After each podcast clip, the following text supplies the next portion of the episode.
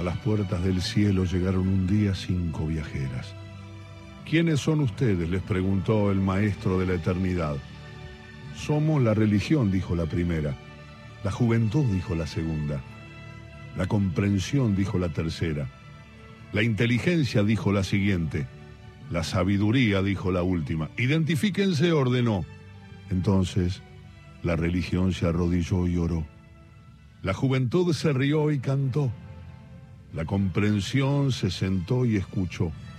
La inteligencia analizó y opinó. Y la sabiduría, la sabiduría contó un cuento.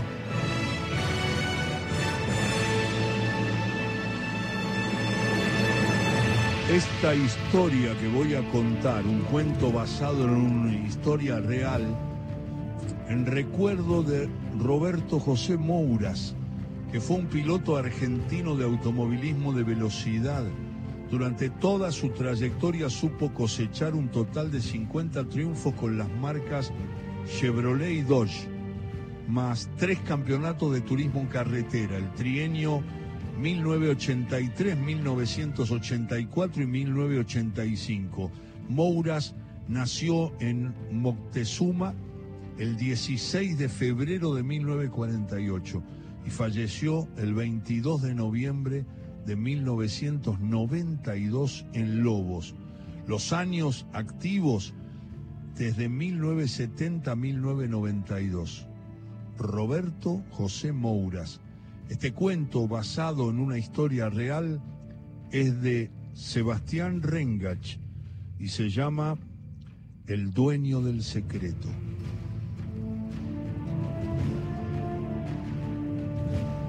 Hombre puntual en su trabajo como, como peón municipal era el Julito Quiroga. El aroma a tierra humedecida por su reciente paso con el regador indicaba casi con exactitud las 3 de la tarde de aquel lejano otoño de 1987. En la inmensidad de una amplia sala, una voz aguda y en un tono algo elevado interrumpió el bullicio. Niños, niños, es hora de salir a jugar, ordenó Silvia, agitando un manojo de llaves como si fuera el cencerro de una yegua madrina intentando reunir a su tropilla. Maestra y directora del Jardín de Infantes del pueblo, la seño Silvia, como todos le decían, todos porque hasta el almacenero la llamaba de esa manera, llevaba años de docencia en aquel lugar. Moctezuma, una pequeña y tranquila localidad rural que a menudo resonaba en la radio, los diarios y la televisión de la época, a partir de que un tal Roberto Mouras comenzara a triunfar en el automovilismo. El antiguo edificio donde inicialmente funcionaba la estación ferroviaria había tomado forma con apenas algunas modificaciones, manteniendo la esencia, convirtiéndose en el lugar de aprendizaje para los más pequeños del pueblo y las chacras cercanas la arquitectura de aquellas construcciones férreas solía destacarse por mantener un diseño estético que le daba su propia identidad.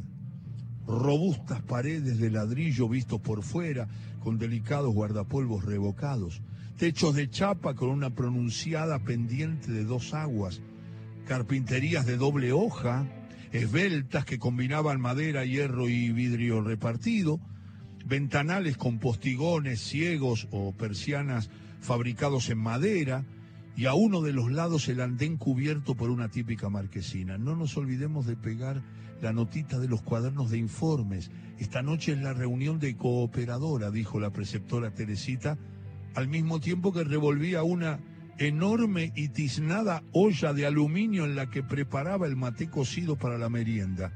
No te preocupes, ya lo hice, respondió Silvia y de inmediato, algo intranquila, agregó, esperemos tener aceptación y que los papás vengan. Necesitamos resolver cuanto antes lo del tejido perimetral. Es muy peligroso para los nenes cada vez que salen a jugar. Sobre una desbalanceada mesa de fórmica, Lili, la portera, cortaba rodajas de pan que los propios niños llevaban desde sus casas en las pequeñas mochilas de tela a cuadrille. Una escasa cucharada de dulce de leche y sutil le daría luego ese toque delicioso. Unos 20 kilómetros de camino de tierra distanciaban el pueblo de la ciudad y las maestras viajaban a diario. Los días que se programaban las reuniones de cooperadora debían quedarse en el jardín hasta horario del encuentro, qué sé yo, ese horario del encuentro y ese era el momento ideal para llevar a cabo aquellas tareas que solían quedar pendientes. Era entonces cuando Lili aprovechaba la ocasión para fregar con querosene las tablas del antiguo piso de Pinotea, mientras Silvia y Teresita recortaban figuras de papel para decorar la única e inmensa sala. Faltaban diez minutos para el horario acordado cuando alguien suavemente golpeó la puerta. Buenas, ¿se puede? Lo preguntó Antonio, que era el primero en llegar. Sí, claro, adelante, adelante. Sonriente respondió Silvia mientras con prisa juntaba los restos de cartulina que habían quedado esparcidos sobre las mesas. De a poco fueron llegando los demás. A las siete llegó Quique, siete y diez Horacio, cerca de siete y media la mamá de María y el abuelo de Franco. Minutos más tarde lo hizo el resto. Eran padres y miembros de la comisión. Eh, nunca sumaron más de 15 y se ordenaron en una ronda mientras un mate amargo pasaba de mano en mano. En las localidades rurales, las instituciones suelen ser humildes, con escasos recursos, no siendo la excepción en aquel precario jardín, las necesidades eran muchas, no, no era la excepción, aunque tal vez la más inquietante resultaba ser el alambre tejido para rodear el edificio y delimitar el predio. Para los pequeños salir a jugar allí significaba un verdadero peligro por las características de los alrededores. Hacia un lado, unos 10 o 12 metros de espacio verde con arbustos, un profundo canal que hacía las veces de desagüe del pueblo y de inmediato la calle. Hacia el otro, un extenso descampado. Los antiguos galpones de chapas construidos paralelos al terraplén del ferrocarril y una balanza pública con camiones de carga entrando y saliendo a menudo. Por eso hacía tiempo que vagaba la idea de cercar el lugar dando forma a dos grandes patios, uno delante del lado del mástil y, el, y otro del lado del andén, para juegos y recreaciones. Todos coincidían que debía tomarse como prioridad, pero la cuestión estaba dada en el costo para conseguirlo. Cientos de miles de australes harían falta para alcanzar el anhelo. Hagamos una rifa, dijo Gustavo. Si lo agarro bueno al patrón, lo pecheo para que me done un lechoncito. Es buena idea, contestó Berta. La de las mesas servidas nos dio buen resultado. Sí, le puedo pedir un vino y alberjas. Sí, a, a los hermanos Caprou. Agregó sin dudarlo. Manolo, que había estado en silencio desde el comienzo, propuso convencido, podríamos volver a organizar un bingo y kermese. El petizo Rosales se suma dando ánimo a Manolo. Esa también es buena, dijo mientras lo señalaba con el índice de su mano derecha. Quique apoyó la propuesta de Gustavo y los restantes dudaron. La mayoría murmuraba por lo bajo entre gestos y ademanes desanimados. Nadie parecía estar convencido de poder recaudar semejante suma de dinero con los eventos que proponían, o al menos les llevaría demasiado tiempo lograrlo. Algunos no lo decían, pero les parecía imposible. En la ronda estaba Horacio, parte del grupo de padres tesorero de la comisión cooperadora, que un tanto desatento oía los comentarios sin pronunciar palabra mientras especulaba con la idea de visitar a un conocido que tal vez podría ayudar. A la mañana siguiente, cuando el sol apenas asomaba entre los gigantescos eucaliptos de las chacras más lejanas, desde muy temprano, Horacio esperaba el paso del colectivo que vendría desde el pueblo vecino, sentado en el tapial bajo bajito de doña Raquel Lento, que por costumbre de la mayoría se había convertido en una especie de parada de colectivo para los lugareños, aguardaba ansioso viajar a la ciudad. Transporte Santa María pintaba con fileteadas letras sobre sus laterales el setentoso Mercedes-Benz a su lado con el que Pedro Verdasco a diario partía desde Smith haciendo su paso por Moctezuma, para llegar por último a Carlos Casares. Para algunos la denominada cuna nacional del girasol, para tantos otros la ciudad del príncipe de turismo carretera. En fin, lo del tejido en el jardín, por más simple o poco importante que para algunos parezca, alteró la tranquilidad de aquel sereno pueblo. Se convirtió en un verdadero suceso. De un momento a otro, lo que para muchos era un sueño comenzó a hacerse realidad y muy pocos, casi nadie entendía cómo, ni siquiera Silvia, nadie entendía cómo hacerlo. Lo cierto es que después de tres días Evaristo y sus peones dieron por terminado el trabajo y una nueva reunión de cooperadora se programó para organizar la inauguración de la obra. No era para menos. Fue por esos días que Horacio intentó sin suerte comunicarse con Roberto para agradecerle. Todos deseaban que estuviera presente en la gran inauguración y ya rondaba el comentario entre los lugareños. Nadie quería perderse la oportunidad de saludar al campeón y quien pudiera tomarse también una foto. En esos tiempos no cualquiera tenía una cámara fotográfica. Y el gordo Martínez, que había encontrado la beta como fotógrafo aficionado, aficionado, ni lerdo ni perezoso invirtió varios australes en rollos para su aparatosa máquina. Horacio trató de hablar una y otra vez con el hombre al que un pueblo entero esperaba ver, pero solo consiguió dejarle el mensaje con la invitación. En el último llamado Carlitos confirmó su ausencia.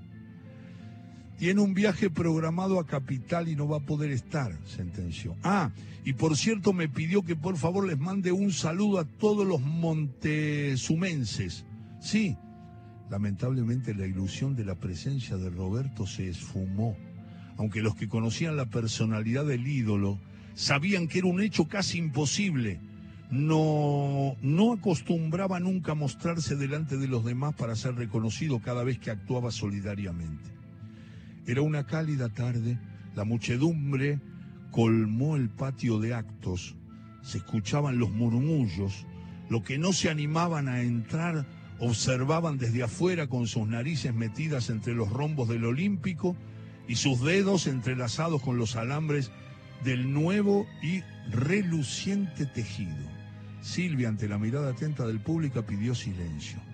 Les dio la bienvenida y con formales palabras comenzó el discurso. A medida que hablaba, su fina voz comenzaba a notarse angustiosa producto de la emoción. Cada vez que mencionaba a Roberto José Mouras, entre palabras de elogios y agradecimientos, el aplauso enérgico de los presentes surgía espontáneo, a tal punto que necesariamente debía pausar su relato. El tibio sol comenzó a recostarse en el horizonte y poco a poco la jornada llegó a su fin. Horacio, Horacio decidió retirarse minutos antes para evitar el desorden que se provocaría cuando todos quisieran salir del lugar al mismo tiempo. A paso lento y algo encorvado por el cansancio, Caminó los pocos metros que lo distanciaban de la calle y antes de poner un pie sobre el fino polvo de tierra, se detuvo un instante. Mientras agachado remangaba con apenas un doblez de botamanga de sus pantalones de gabardina color nuez, alzó lentamente la mirada. Sus ojos pudieron distinguir en la vereda de enfrente entre la carnicería del gringo y una casa abandonada un automóvil Cooper color rojo que llamó ligeramente su atención. Parpadeó varias veces en un intento de enfocar la mirada.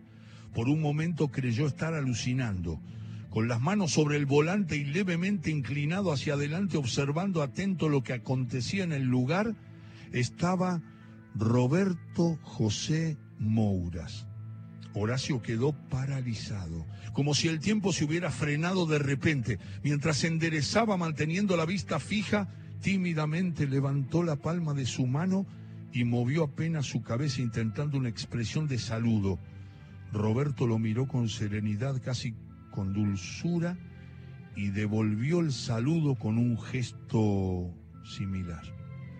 Mouras, para contarle la inquietud, pero por otro lado un tanto desanimado, con la sensación de haber sido un tema de poco interés aquello del tejido para un hombre con tantas ocupaciones.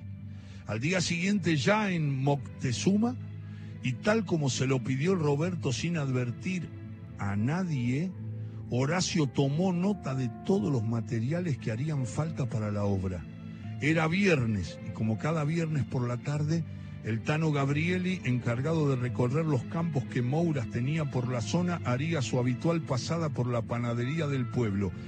Las afamadas galletas de los hermanos Funcia eran una parada obligada para quienes anduvieran por Moctezuma. Y Horacio no, no dudó un instante en esperar al Tano y aprovechar la oportunidad para hacer llegar a manos de Roberto el sobre con el escrito. Siete días después, la tranquilidad de aquella pequeña comarca, como rara vez sucedía, salió de su rutina habitual. En el profundo silencio entre las dos y las tres de la tarde, donde la siesta es un ritual sagrado y ni los perros se animan a ladrar, se oyó la marcha de un ruidoso motor en las cercanías del jardín, cuando Lili estaba a punto de dar arranque a un viejo bombeador para completar el tanque de agua, advierte la situación y se asoma para observar. Un hombre robusto golpeaba repetidamente las manos, las palmas de sus manos desde la calle esperando ser atendido. Detrás de él un camión cargado. Silvia, que en ese momento había logrado mantener en silencio a sus pequeños alumnos mientras entretenidos pintaban coloridos garabatos, se percata de inmediato de la situación y anticipándose a Lili, salió al encuentro del visitante. Buenas tardes, ¿es usted la señora directora? dijo el hombre. Sí, señor, ¿qué es lo que desea? Un gusto. Mi nombre es Evaristo y vengo con los muchachos a instalar el alambre tejido. Le respondió el hombre mientras se acomodaba la desteñida gorra que casi pierde al engancharse con un ligustro en la entrada. Debe haber un error. Nosotros no hicimos ninguna compra. ¿Está usted equivocado? ¿Quién lo envió? preguntó Silvia. ¿Acaso no es este el jardín del pueblo? Alguien llamó a la empresa y pagó por anticipado la compra de todo lo necesario para instalar el alambre tejido de este lugar. Nos pidieron que hagamos nuestro trabajo y no demos demasiadas explicaciones, concluyó.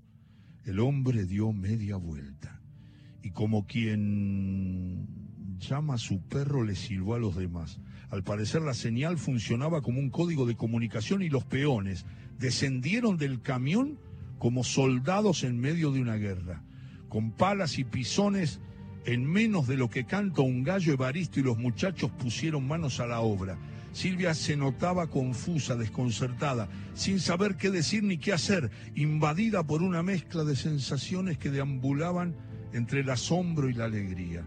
Fue cuestión de algunos minutos para que la noticia se difundiera ligeramente entre los pueblerinos. En la vereda de enfrente el gringo Morganti de profesión carnicero fingía estar preparando, como lo hacía cada vez que salía hacia el matadero, su desmejorado rastrojero de caja de madera y guardabarros oxidados. Don Rafael Arenas, un gaucho de gorra vasca y deshilachadas alpargatas, que vivía en un rancho a pocos kilómetros, no pudo evitar detenerse a chusmear con su destartalado tractor. Incluso Guido, el jardinero eh, eh, de la plaza, advertido por Chola, se acercó hasta el lugar y con su tijera de podar bajo el brazo, disimuladamente intentaba acomodar su boina de tal manera que el reflejo de aquel sol de media tarde no perturbara su vista. El comentario también llegó rápidamente a oídos de Horacio, que por un instante abandonó el oficio de chapista con el que se ganaba la vida y sin quitarse las antiparras, caminó con prisa los 400 metros hasta la vieja estación. El viaje podría considerarse corto, en kilómetros, apenas unos 20, pero relativamente largo en tiempo por lo lento y minucioso con que Pedro llevaba a aquel ómnibus. Las condiciones de los caminos de tierra muchas veces eran deplorables. Algunos pasajeros aprovechaban los minutos para dormir. La rigidez de las butacas que ineludiblemente copiaban de manera regular cada golpe y el ruido constante de las ventanillas flojas producto del traqueteo se completaban en una fórmula difícil de doblegar al momento de pretender pegar un ojo. No se podía. Para sumarle a Horacio la ansiedad, le había quitado el sueño por completo. No podía dormir. A eso de las nueve y cuarto el Santa María ya estaba pisando las primeras cuadras del asfalto en la ciudad. Exactamente cinco minutos después, ni más ni menos, Pedro presionaba un llamativo pulsador rojo instalado a un lado de los relojes del tablero, y la puerta del colectivo se plegaba en dos como por arte de magia. Buen día, dijo Horacio, al mismo tiempo que cerraba lentamente la puerta de entrada a la agencia, relojeaba el mostrador por encima de su hombro, caminó tímidamente. Las suelas de sus alpargatas nuevas, porque cada vez que iba a la ciudad empilchaba su mejor vestuario, parecían silbar a cada paso por la fricción con el encerado piso del salón donde se exhibían varios Volkswagen Gazelle cero kilómetro. Desde el fondo alguien, alguien se acerca para atenderlo. Pasa Horacio. Pasa, vení, pasa Horacio, vení. Al encuentro venía Carlos o Carlitos, para quienes lo conocían, amigo incondicional y mano derecha de Roberto Mouras.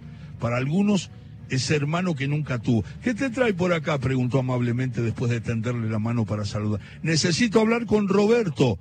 ¿Podrá atenderme? Carlitos levantó las cejas arrugando la frente y sus labios se torcieron en una mueca. Sí. Algo dubitativo balanceó lentamente su cabeza hacia un lado y hacia el otro. Ya le consulto, pero estuvo muy ocupado desde que llegó, sentenció sin más preámbulos. Pasaron algunos minutos y desde una oficina privada sale Mouras. ¿Cómo estás, Horacio? ¿Cómo está mi querida Moctezuma? preguntó esbozando una tímida sonrisa particular en él. ¿A qué debo tu visita? Horacio sabía que debía ser breve. Roberto, sé que estás con varias cosas y no quiero molestarte. En el jardín de infantes estamos con la idea de hacer un alambrado perimetral y formar dos patios seguros para los chicos.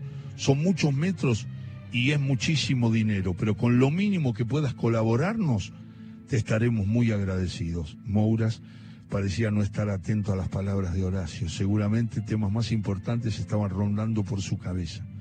Estoy con demasiadas atenciones laborales, dijo.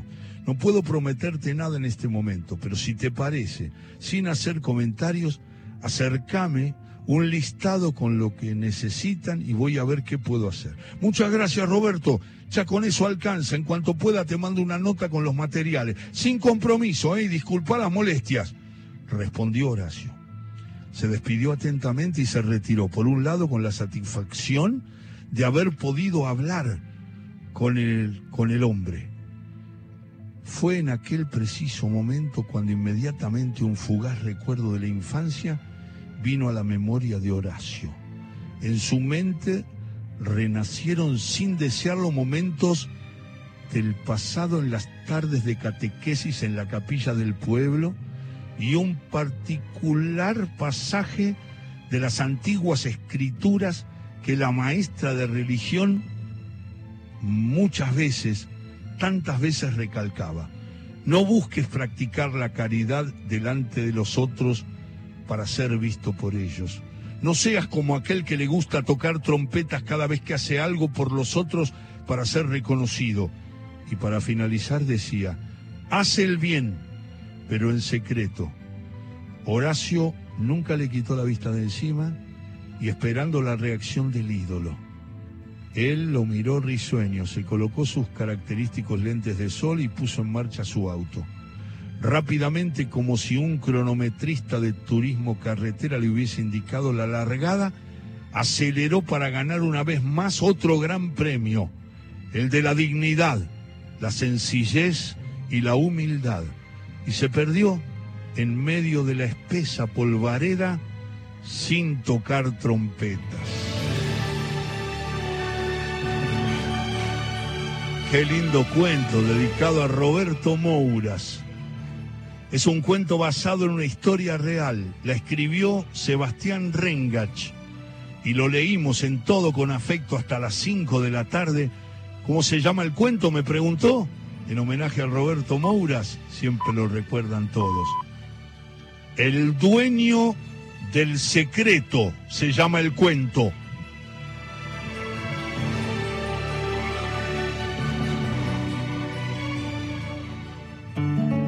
Guitarras del mundo